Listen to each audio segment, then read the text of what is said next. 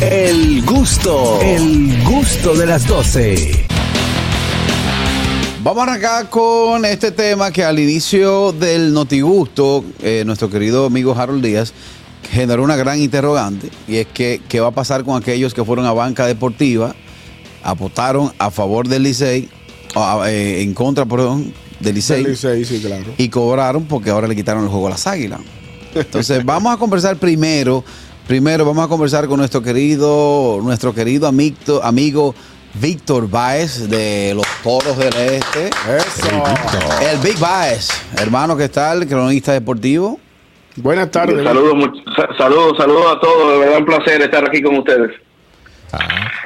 Víctor, eh, saludos, Harold Díaz por aquí, hermano. Mira, al principio del programa, eh, ya que Lidón ya hizo el comunicado oficial del juego que queda incautado para y se le da el favor al equipo del Licey y lo lleva al, al número uno. Ay, qué bueno, eso me salió del corazón. Entonces, ¿qué sucede? ¿Qué sucede? En cuestión de las bancas de apuesta, todo aquel que le tumbó ese juego eh, monetariamente a las bancas porque ganó eh, las águilas, ahora mismo las bancas van a tener, o sea, mi percepción tendré que pagarle también al que ganó el Licey.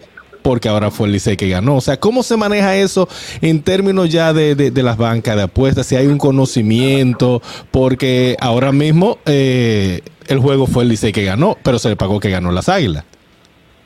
Sí, eso debe quedarse tal cual, porque para fines de, de banca y pool, literalmente, eh, lo que se está, lo que la gente apuesta es lo que se hace en el terreno, no lo que se decide en oficina. Ok. Y obviamente aquí hubo, eh, hubo una violación a los reglamentos eh, del manejo del roster, eso está eh, claro y por eso la decisión de la liga. Pero lo que se apuesta es, eh, tú, tú haces tus apuestas, tú haces tu decisión de apostar a X o Y equipo basado en lo que tú sabes en ese momento. Ujú. Léase, ese día iba a abrir, no recuerdo quién abrió por el Licey, ese iba a abrir los Reyes Elías por las Águilas Cibaeñas. Entonces, basado en eso y en el roster que tenía cada equipo en ese momento, es que tú decides, ok, voy a apostar a X o Y equipo. Y el hecho de que ahora se cambie la decisión de ese juego, no debe de cambiar bajo ninguna circunstancia el hecho de que el que cobró, el que jugó a las águilas, se pues tenga que devolver el dinero y mucho menos el que le vayan a pagar entonces al que apostó Exacto. a los Tigres. Claro. Además de que es imposible tú recuperar el dinero que tú le pagaste al que apostó a las Eh, águilas. no, claro. Sí. Y otra cosa, Víctor, también en realidad el juego por carreras, eh, por número, ganó el, el- el- eh, las águilas, ganaron las Sí, águilas. claro, o sea, claro. el- el- jugando, ga- ellos ganaron. Ganando, eh, Exacto. Exactamente. Gana- o sea, que ganaron, perdieron. el que apostó fue a esos números en sí. Exactamente, exactamente. Pero, Víctor, A- Además, además hay que tomar algo en cuenta también. Eh, el, el jugador en controversia, que era Jeff Hartley, no participó en ese juego. Ok. ok, Pero eso, eso no quiere decir que ese roster no estuviera ilegal. O sea, eh, es, es bastante complejo, pero en realidad, como dije al principio, aquí se está jugando, se está apostando bajo los que lo que se sabía en ese entonces. Correcto. Ok, Víctor, eh, eh, esa pregunta me surge porque no es usual que veamos en nuestra liga corta de béisbol invernal, apenas 50 partidos en pretemporada, eh, ese tipo de situaciones. La- ¿El Lidón se rige por las reglas de MLB? Tiene algunas modificaciones, eh, pero eh, las reglas de béisbol eh, aquí y allá son prácticamente iguales. Repito, algunas, sobre todo las modificaciones últimas, que quizá la liga después con el tiempo la va incorporando como el corredor fantasma y demás, pero las reglas de béisbol son eh, eh, prácticamente iguales. Ok, entonces el caso aquí en cuestión es que ese eh, pelotero que es importado no debió estar uniformado en el terreno de juego, no debió estar en roster, debe estar fuera del terreno y, si, y de haber estado en el terreno vestido de ropa normal, de civil. Mira, lo, lo que pasa es que eh, la controversia vino eh, porque Hartley salió del roster, en, ingresó Roel Celías, pero las Águilas informaron que Hartley salía por, por licencia de paternidad, algo que el Licey y la Liga luego confirmó que no era cierto. Por eso viene la controversia. O sea, en ese momento ellos inscribieron a Roel Celías en el roster, eh, pero sacando a Hartley. Sacando a Harley de- del roster por, por una razón que luego se comprobó que era falsa. Ok, o sea, Al propio jugador, al propio jugador se preguntó, él dijo, no, yo nunca dije que yo iba a salir del país por el nacimiento del mismo, el hijo había nacido meses antes. Ok, o sea, que al final de cuentas, ¿qué usted considera como un gran cronista deportivo que eres, que par- perteneces también a uno de los principales partidos, Y equipos, equipos. que eres- eh, perteneces a uno de los, de los principales equipos que tiene el país?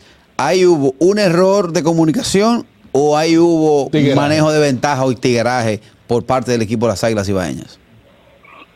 Mira, eh, el hecho de que ellos mintieran te dice que no fue un error de comunicación, porque en ningún momento eh, el propio jugador, en ningún momento él dijo que salía eh, por ese motivo.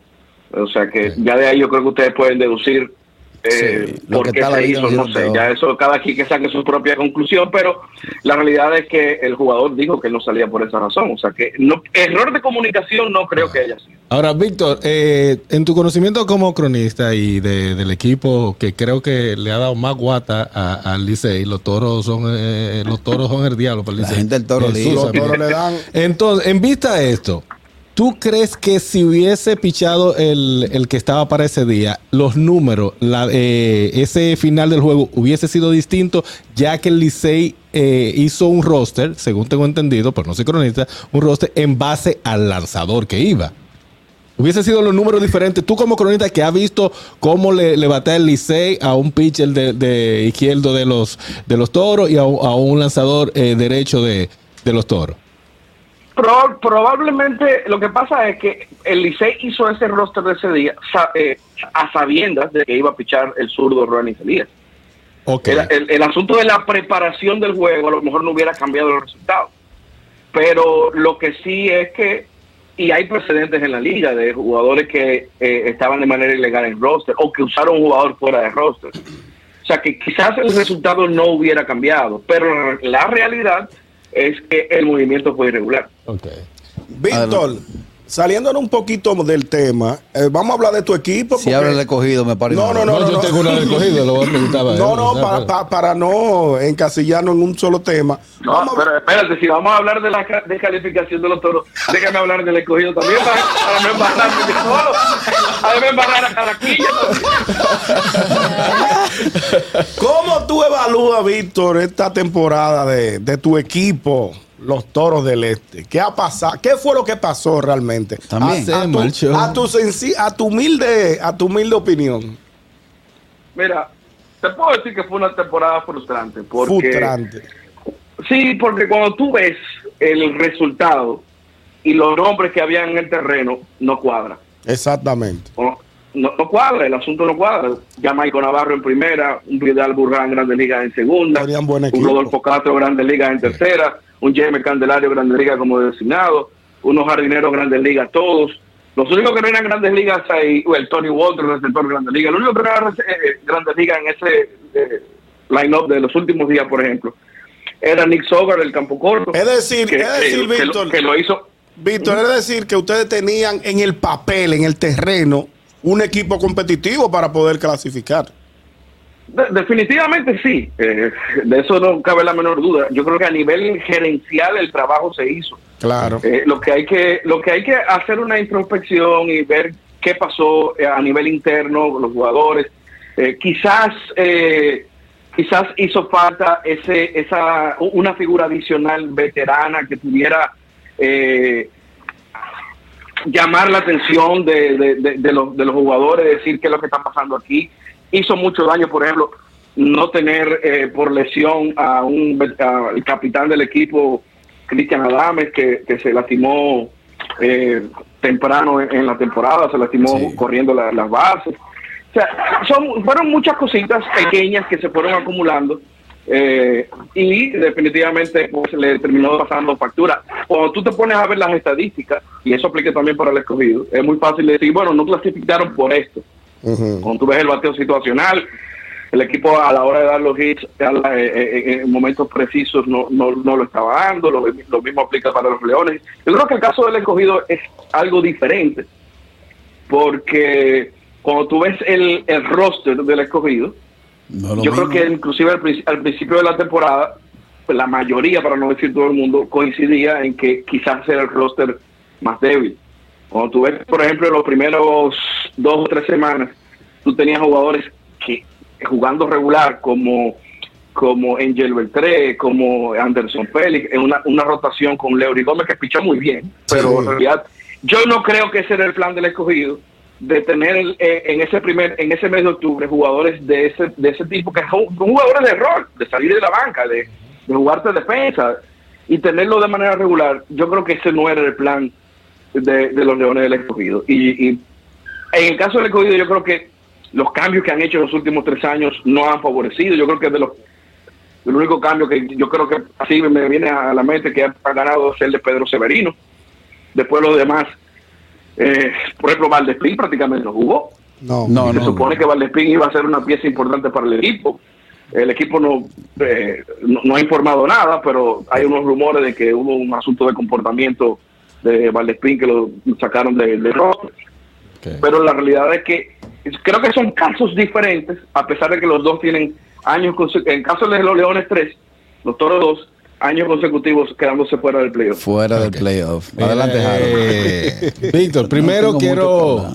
Quiero felicitar a la transmisión de, de los toros. Me gustó, me gustó cada vez que tuve Sí, la oportunidad de ver. Eh, si no, tú sabes que lo tuyo es aburrido. La transmisión de ustedes de los toros de muy buena eh, y vi también que el estadio, la- el público eh, eh, asistió, apoyó, a pesar de que, que sabemos que el este es complicadito para, para ir, pero las veces que tuve la oportunidad de ver, eh, me gustó la narración y la, la forma de, de, de llevar el juego, tanto eh, la en los comentarios y todo eso. La otra, la otra preguntita es que ahora estoy, viendo, primero se fue Camargo eh, no, de- del Licey y veo que Juan Soto va a debutar el lunes, según eh, eh, hacen aquí Juan Soto va a entrar al round robin.